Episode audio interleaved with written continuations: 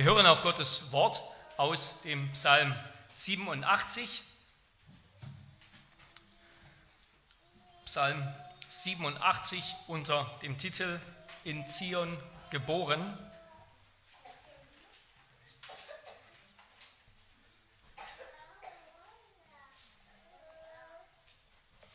Hört das Wort des Herrn. Ein Psalmlied der Korachiter. Er hat ihren festen Grund gelegt auf heiligen Bergen.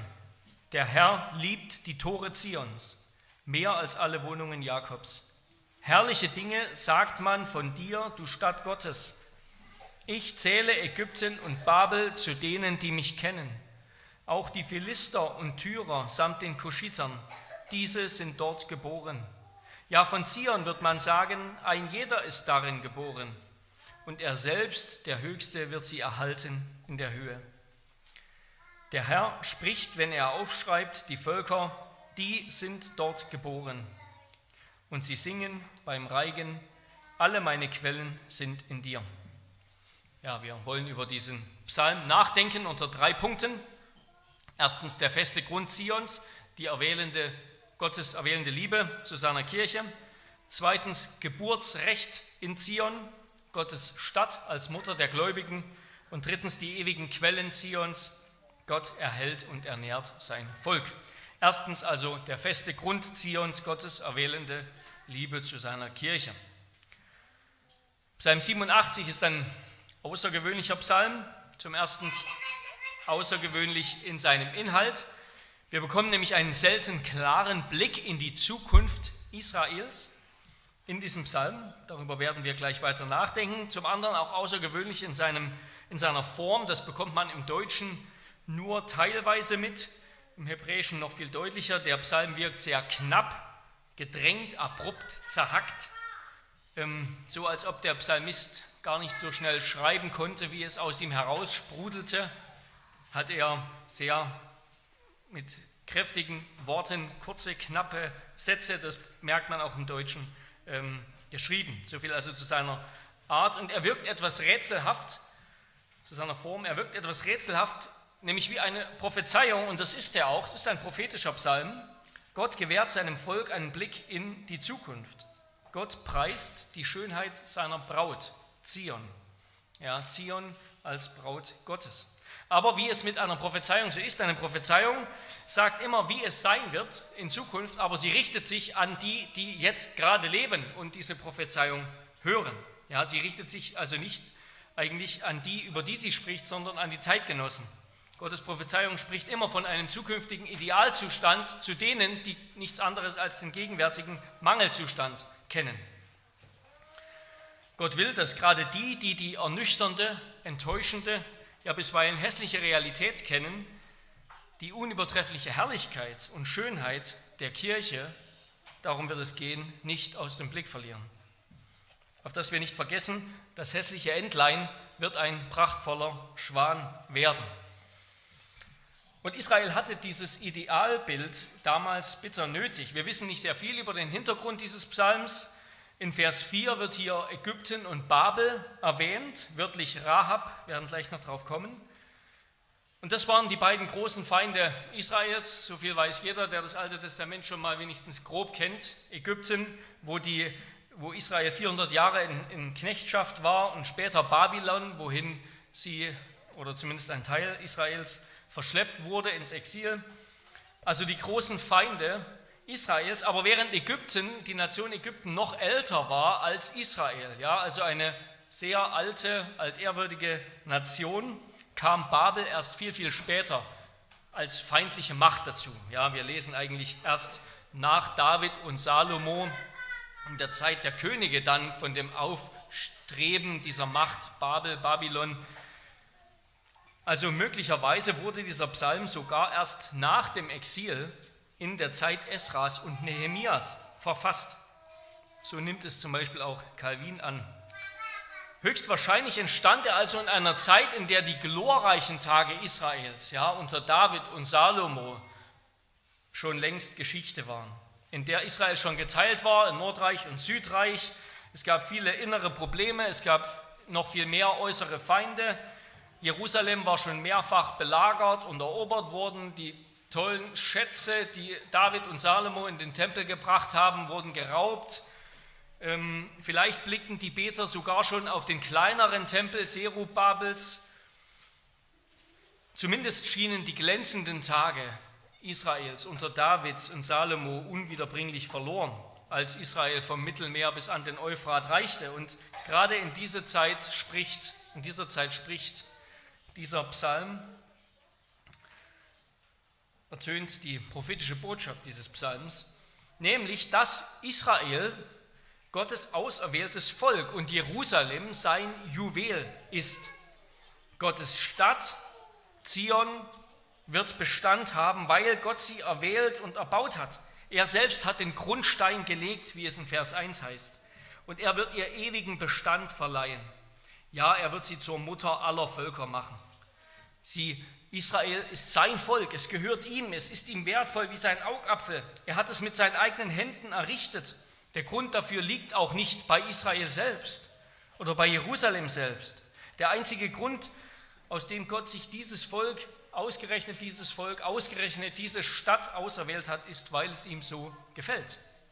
Er hätte jedes Volk, er hätte jede Stadt erwählen können, jede Stadt Israels, aber nein, er wollte Jerusalem, er wollte Israel.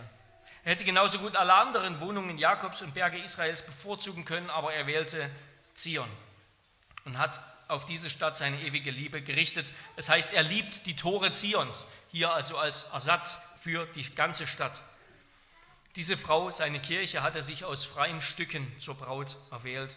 Nicht wegen ihrer Vorzüge, sondern um sie durch seine Liebe schön zu machen. So hat es Luther über die Liebe Gottes sehr trefflich gesagt. Die Liebe Gottes findet das für sie Liebenswerte nicht schon vor, sondern erschafft es. Die Liebe des Menschen entsteht aus dem für sie Liebenswerten. Noch einmal, die Liebe Gottes findet das für sie Liebenswerte nicht vor, sondern erschafft es. Die Liebe des Menschen entsteht aus dem für sie Liebenswerten. Denn darum sind die Sünder schön, weil sie geliebt werden. Nicht darum werden sie geliebt, weil sie schön sind. So ist es auch mit Gottes auserwählender Liebe zu seinem Volk, zu seiner Kirche. Und ich habe jetzt mehrfach über Zion und Israel geredet. Und darum geht es in diesem Psalm, ja, Gottes Liebe zu Zion, Zions Identität, Zions Schicksal. Aber wer ist Zion? Zion oder oft auch Tochter Zion ist eine Personifizierung Jerusalems. Ja, Zion ist sozusagen der geistliche, der theologische Name für Jerusalem. Gemeint ist Jerusalem als Stadt des Herrn, als Stadt Jahwes, wo Gott in seinem Tempel wohnt, wo er auf seinem Berg, auf dem Berg Zion thront, wo er also mitten unter seinem Volk ist. Und gesamtbiblisch steht Zion, die Stadt und Braut Gottes, für das geistliche Jerusalem aller Zeiten, für Gottes Kirche aus Juden und Heiden. Paulus greift dieses Bild Jerusalems, Zions wieder auf im Galaterbrief und er bezieht es auf die Kirche des Herrn Jesus Christus. Er sagt, dass die, die zu Christus gehören, die sind, die zu Christus gehören, sind die wahren Kinder der Verheißung. Galater 4, 28. Nämlich das himmlische, freie Jerusalem. Das ist die Mutter der Gläubigen. Galater 4, 26. Die Kirche aus Juden und Heiden ist das Israel Gottes. Galater 6, 16. Also das Neue Testament gibt uns, und da könnten wir jetzt ewig referieren, deutlich zu verstehen, dass die Gemeinde Jesu keine zweite, andere Gemeinschaft Gottes ist als das ethnische Israel. Ja, keine Gemeinschaft, die Israel ersetzt hat oder die hinzugefügt wurde, sondern Gott hat zu allen Zeiten nur ein Volk. Das Volk Israel im Alten Testament war die unmündige, die minderjährige Kirche. Die Kirche ist das erwachsene Israel. Ja, sozusagen das Israel im Alten Testament ist das Volk Gottes in Windeln, die Kirche ist das Volk Gottes erwachsen. Aber es ist das eine Volk. Gott hat nur ein Volk und nur einen Heilsplan. Galater 3, 8, Verse 2 bis 3 gibt es sehr viele Belege. Und die Apostel verstanden das Werk Christi und auch die Gemeinde als Fortsetzung von Gottes Heilsplan. Ne? Die haben nie so geschrieben, als würde Gott jetzt was Neues machen, sondern immer als Fortsetzung dessen, was Gott mit Adam, mit Israel, mit David und so weiter mit Abraham begonnen hat. Nicht als irgendetwas ganz Neues. Und das, was die alttestamentlichen Propheten sozusagen mit ihrer Farbpalette gemalt haben, mit den Farben, die ihnen zur Verfügung standen, das hat sich in Christus und im neuen Bund erfüllt. Die, die an Jesus glauben, die kommen zum Berg Zion, so heißt es in Hebräer 12, zu der Stadt des lebendigen Gottes. Das hat mit dem heutigen Israel und mit dem heutigen Jerusalem nichts zu tun. Und wer das nicht versteht, der kann aus der großen Vision dieses Psalms nicht viel machen. Der bleibt in irdisch-nationalen Kategorien stecken, wie sie eben auch die Pharisäer gepflegt haben und deshalb Jesus und seine Apostel und sein Anliegen nicht verstanden haben. Christus, die wahre Verkörperung Israels, ist der Maßstab. Wer zu ihm gehört, der wohnt in Zion. Er ist der kostbare Eckstein, den Gott gelegt hat in Zion, der feste Grund. Christus ist das und wer auf ihn gebaut ist, wer zu ihm gehört, wer auf seine Worte hört, der ist in Zion, wohnt in Zion, gehört zu Zion. Und auch wir müssen an dieses Ideal, ich sage hier, der Psalm redet von einem Idealbild von Zion, ja, wir müssen an dieses Ideal immer wieder erinnert werden. Das ist Gottes Bild von seiner Kirche.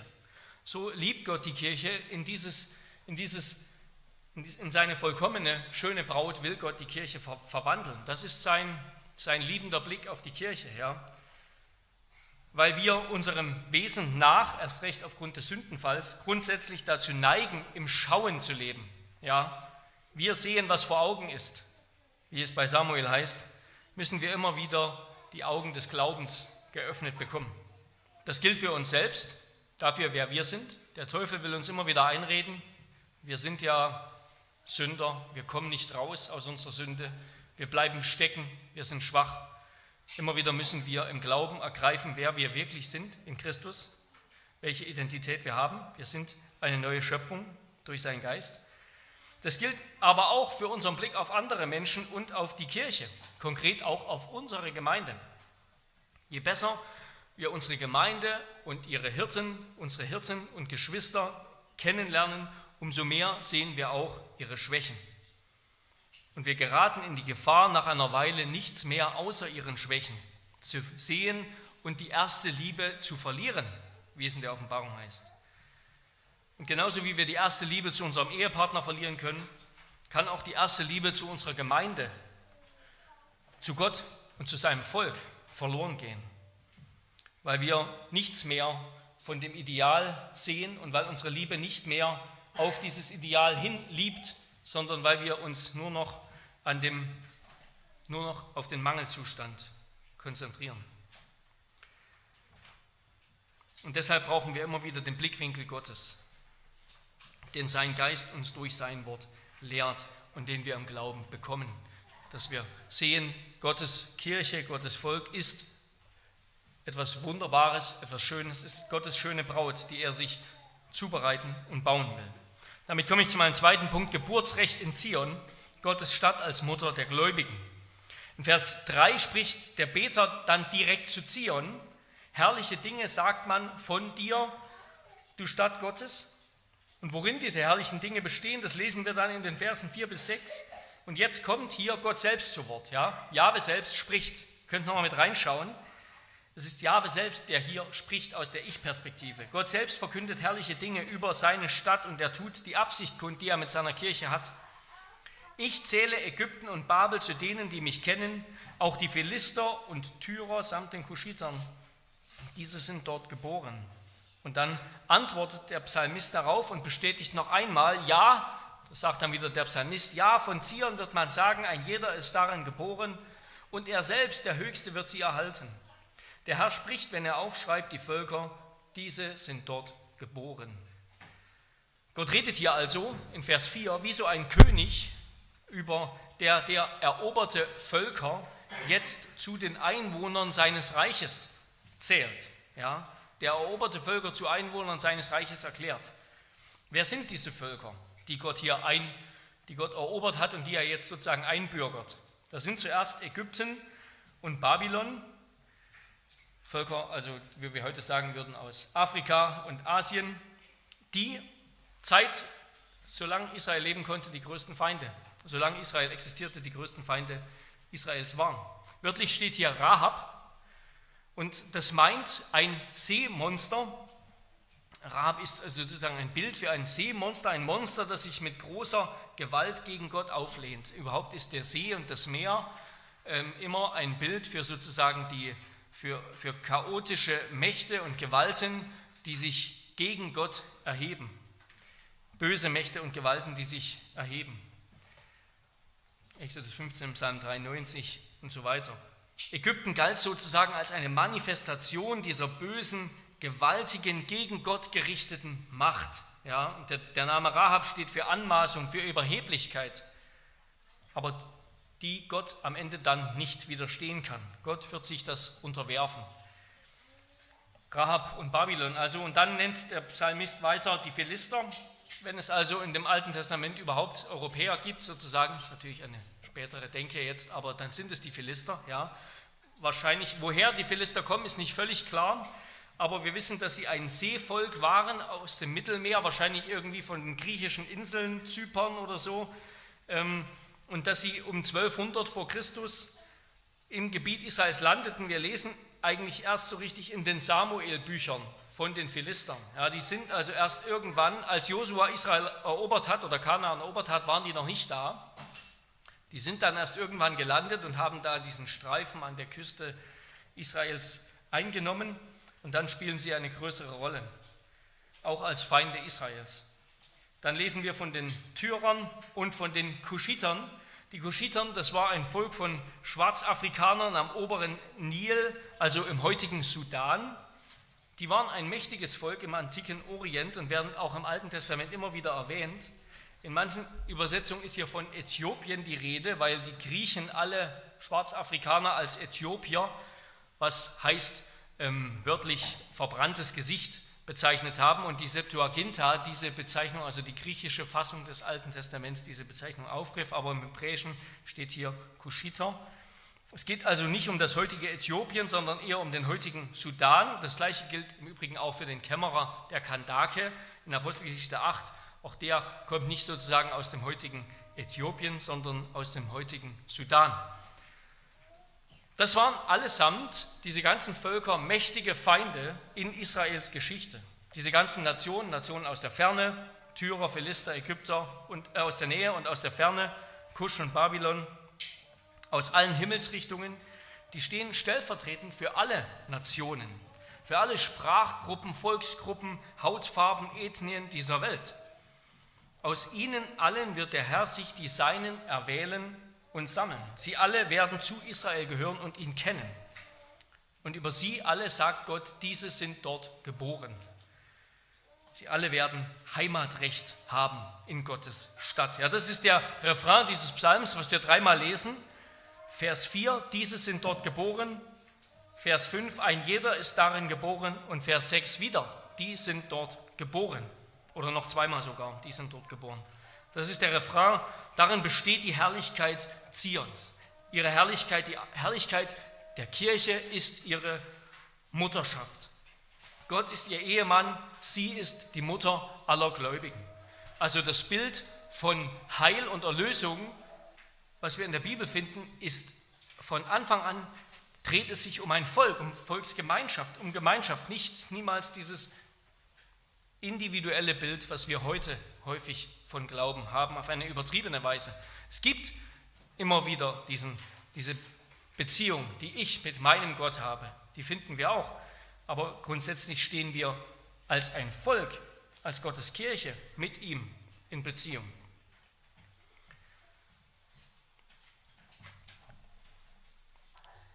Die Herrlichkeit seiner auserwählten Kirche ist ihre Mutterschaft, ihre Mutterschaft über Menschen aus aller Welt. Ja. Nachdem Christus am Kreuz und in der Auferstehung überwunden hat, gewonnen hat, ist er aufgefahren in den Himmel, hat seinen Geist auf die Kirche ausgegossen zu Pfingsten, was sich in der Gabe der Sprachenrede gezeigt hat, der Umkehrung des Fluchs über Babel. Und seitdem läuft das Evangelium in allen Sprachen in alle Welt und zeugt weiter Kinder. Christen aus aller Welt haben einen himmlischen Vater und eine Mutter. Die Kirche, unsere Gemeinde, ist unsere geistliche Mutter. Auch die Kinder, ja, die Kinder wurden in Zion geboren, die Kinder, die hier bei uns sind. Ihr seid ein Schatz des Tempels Gottes. Seid ein Schatz des Tempels Gottes. Und sozusagen eure Urkunde, dass ihr zu Zion gehört, das ist eure Taufe. Sie ist die Urkunde, dass ihr allein aus Gnade Eingeborene des Himmels, des Himmelreichs seid. Denn Jesus sagt, wer aus Wasser und Geist geboren ist, der wird Gottes Reich betreten und ererben. Es heißt in Zion, es heißt in Vers 5, von Zion wird man sagen, ein jeder ist darin geboren. Zions Einwohner zählen also nicht, sagt der Psalmist, als Adoptierte, sondern als Einheimische. Ja, die sind eigentlich nicht geboren. Ja, die kommen aus Babylon und Ägypten und Tyrus und sonst woher. Aber Gott zählt sie, Gott rechnet sie als Einheimische, als in Zion geboren. Ich zähle Ägypten und Babel zu denen, die mich kennen. Ich zähle sie als solche, die in Zion geboren sind. Wir wurden vom Geist in den Leib Christi, in die Kirche hinein wiedergeboren und gelten deshalb als Eingeborene des Himmels, als Ureinwohner des Himmels, jetzt schon. Wer aus dem Ausland kommt und deutscher Staatsbürger werden will oder vielleicht auch nur einen Aufenthaltstitel bekommen will, um hier zu arbeiten, der muss viele Hürden überwinden. Das ist kein einfacher Prozess, ja, aufs Amt rennen, endlose Papiere ausfüllen, Gebühren bezahlen, wieder aufs Amt rennen, irgendwelche Probleme lösen, Nachweise über alles Mögliche vorlegen. So war das auch bei uns. Aber wenn man Kind eines Deutschen oder einer Deutschen ist oder als Kind geboren wird, dann ist das alles ganz einfach. Ja? Dann ist man sofort und ohne Hindernisse Bürger in Deutschland. Geburtsrecht ist etwas sehr Wertvolles. Und genauso betrachtet Gott uns als im Himmel Geborenen. Wir, die wir eigentlich Sünder sind, eigentlich nicht Juden sind, die wir sind jetzt in Christus vollgültige Familienmitglieder seines ewigen Volkes. Paulus sagt, unser Bürgerrecht ist im Himmel, von woher wir auch den Herrn Jesus Christus als Retter erwarten. Wir sind Kinder des himmlischen Zion und Leib des Herrn Jesus Christus und äh, Glieder an seinem Leib, der bereits im Haupt, im, im Himmel ist. Und deshalb kann Paulus sogar sagen, dass wir schon mit ihm in den Himmel versetzt wurden. Dass wir schon mit ihm in den Himmel versetzt wurden, dass unser Leben dort ist. Das ist nicht örtlich gemeint, sondern ein Christ ist insofern im Himmel, als er glaubt. Ja? Und sofern wir im Glauben leben, sind unsere Werke himmlische Werke. Wir gehören für Gott schon mit in die kommende Welt, zu dem vollkommenen Zion, zu seiner wunderschönen Braut. Wir als Kirche, wir als Gemeinde. Nicht wir als Einzelne, nicht nur ich, sondern wir zusammen. Wir zusammen, wie wir nebeneinander sitzen, wie wir miteinander umgehen. Das Leben der Kirche, auch der Ortsgemeinde, ist ein himmlisches in Christus. Ihn sollen wir in all unseren Schwachheiten anblicken was in uns noch verborgen ist, weil wir noch schwach sind, das ist in ihm schon sichtbar. Wir sind noch sterblich, er hat den Tod schon besiegt. Wir haben noch Angst, er hat die Welt und ihre Anfechtungen überwunden. Wir haben Mangel an Glauben, aber er ist der Verwalter aller himmlischen Schätze. Wir leiden unter der Knechtschaft der Sünde und leisten einen harten Kriegsdienst im Glauben. Er, der schon zu Rechten des Vaters ist, er hat die oberste Leitung über Himmel und Erde er hat alle Feinde schon überwunden. Er ist schon siegreich. Und deshalb sollen wir immer wieder hinschauen auf Christus, auf das herrliche Haupt, der schon vollendet ist, damit wir, so sagt es Calvin, in ihm wie in einem Spiegel die herrlichen Schätze der göttlichen Gnade und die unermessliche Größe der Kraft wahrnehmen, Dinge, die in uns noch nicht sichtbar sind. In Christus sollen wir sehen, wie wir sein werden, was Gott uns schenkt, was wir jetzt noch nicht haben. Wir haben es im Glauben an ihn. In Vers 6 spricht Gott wie einer, der ein Register führt, wie einer, der ein Register führt. Der Herr spricht, wenn er aufschreibt, die Völker, sozusagen so ein Stadtbuch einträgt, wer geboren ist. Diese sind dort geboren. Ja, was ist das anderes als das Buch des Lebens, das Gott hier ausfüllt? Zu Zion, wer zu Zion gehört, wer zu seiner Kirche gehört, im wahren Glauben, der steht im Buch des Lebens. Und es wird sich, wenn er das Register verliest, kein Fremder darin finden, sondern alles Bürger, Einheimische, Eingeborene, egal von woher wir kommen und wer wir waren. Das ist die wunderbare himmlische Vision der Kirche. Das ist das Ziel, auf das Gott sich freut. Und wer jetzt schon dazugehört zur Kirche, der wird auch zum himmlischen Volk, zum himmlischen Zion dazugehören. Und zwar immer wieder wir zusammen. Nicht ich alleine, sondern wir zusammen.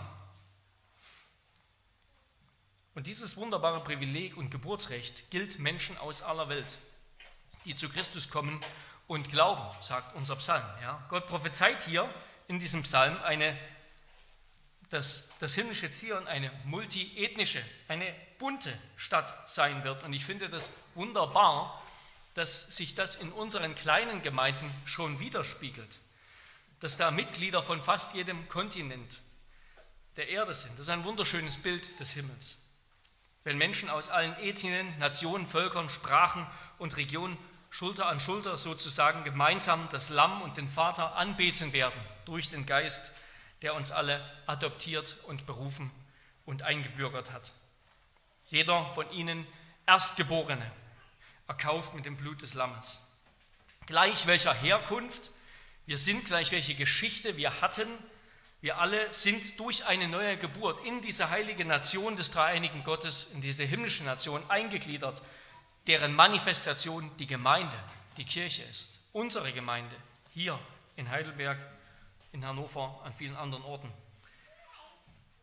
Unsere alte Herkunft wird dann nicht länger zählen. Sie ist nicht bedeutungslos oder ganz und gar ausgelöscht. Wir alle haben noch eine Geschichte. Wir werden uns im Himmel aus, als Menschen aus allen Völkern und Sprachen und Regionen dieser Erde erkennen. Ja, wir werden erkennen, dass wir aus verschiedenen Ecken und Enden der Welt kommen. Aber Gott ist trotzdem wie ein Bräutigam, der zu seiner Braut sagt, Psalm 45, 11, höre, Tochter, schau her und neige dein Ohr, vergiss dein Volk und das Haus deines Vaters. Denn das Alte ist vergangen und du gehörst jetzt zu einer neuen Schöpfung. Dort werden wir alle als ein Volk gelten, werden die eine Braut, die eine heilige Nation sein.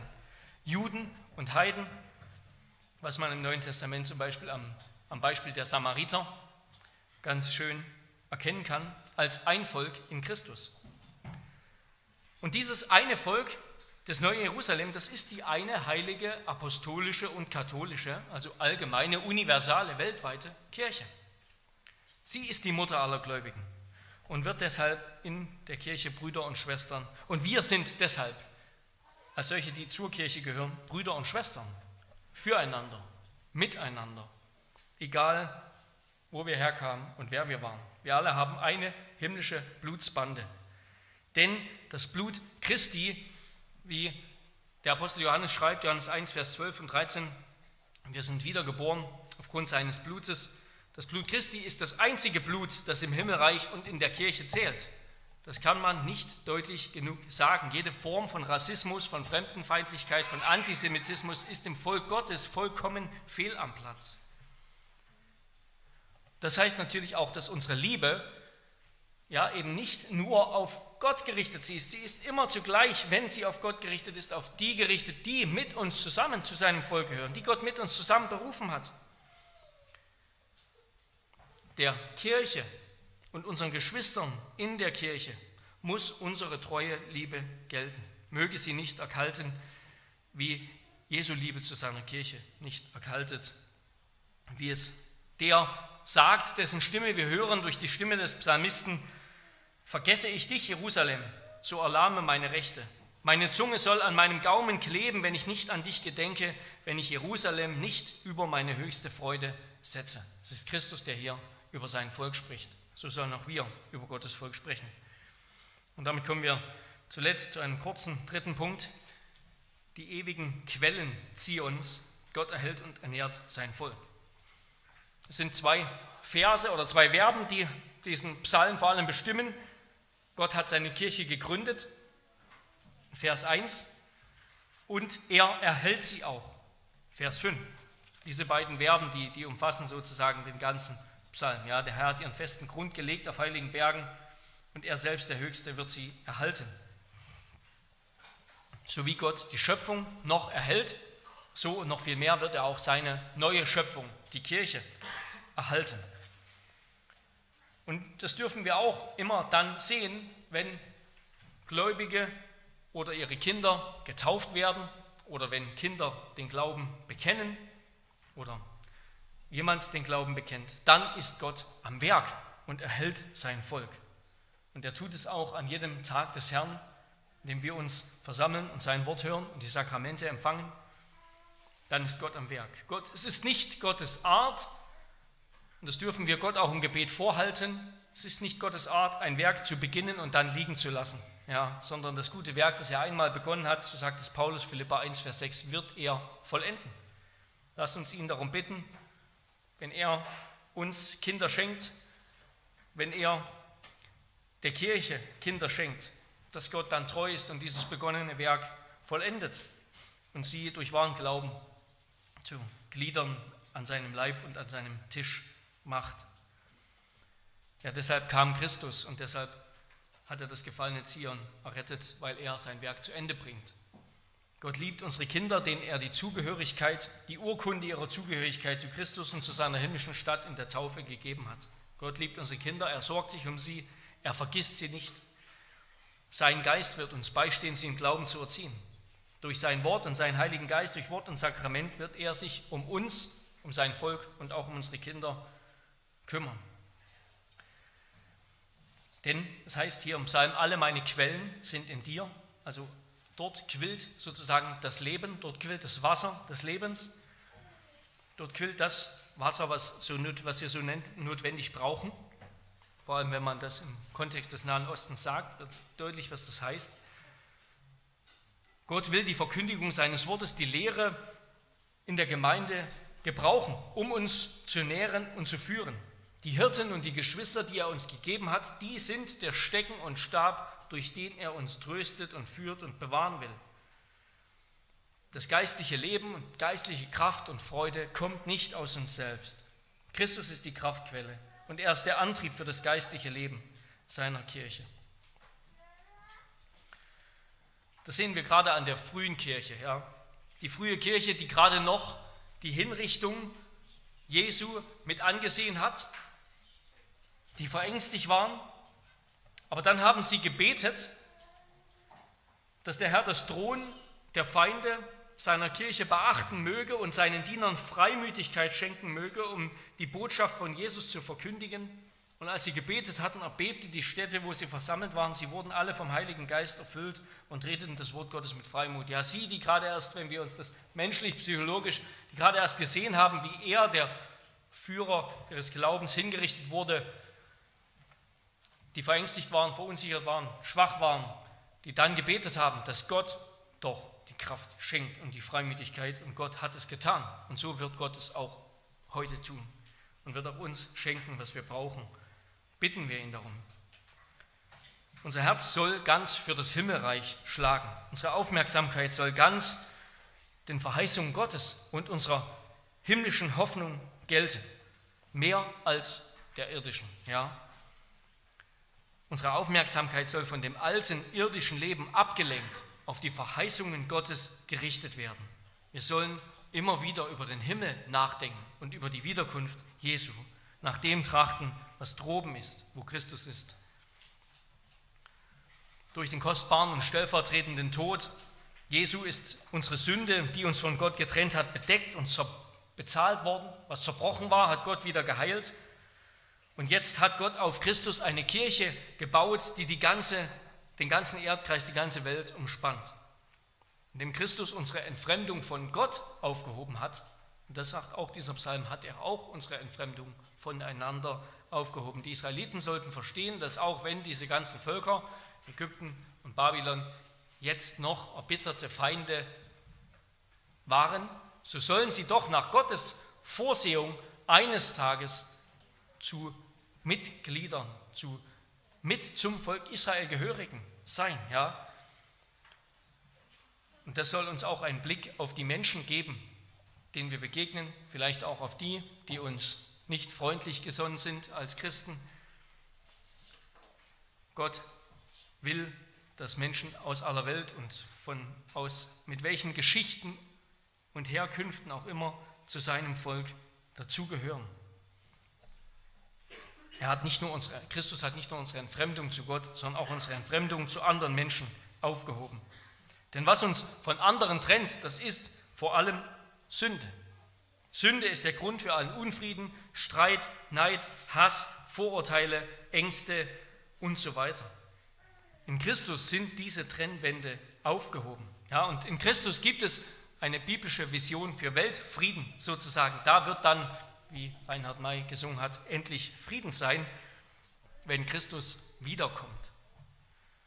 Im himmlischen Zion, aber nicht vorher. Und auf keine andere Weise, sondern nur in Christus, in der Kirche. Dann wird es keinen Krieg mehr geben, sondern Frieden und Sicherheit und Harmonie, die wir hier noch nie kennen.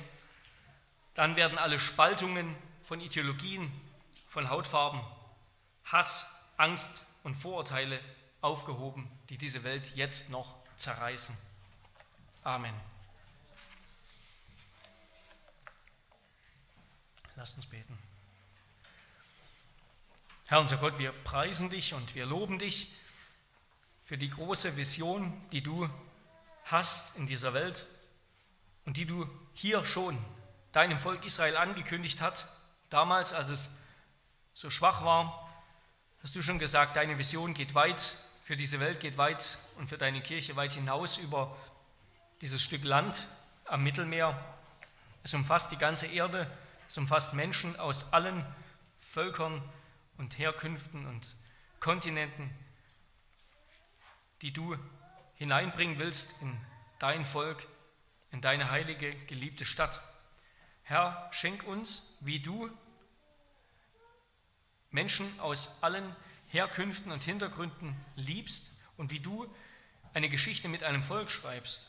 Herr, dass wir, dass unser Glaube erfüllt davon ist, dass es nicht nur eine Beziehung zwischen uns und dir gibt, sondern die umfasst immer zugleich eine Beziehung zu vielen anderen, die mit uns zusammen dein Volk sind.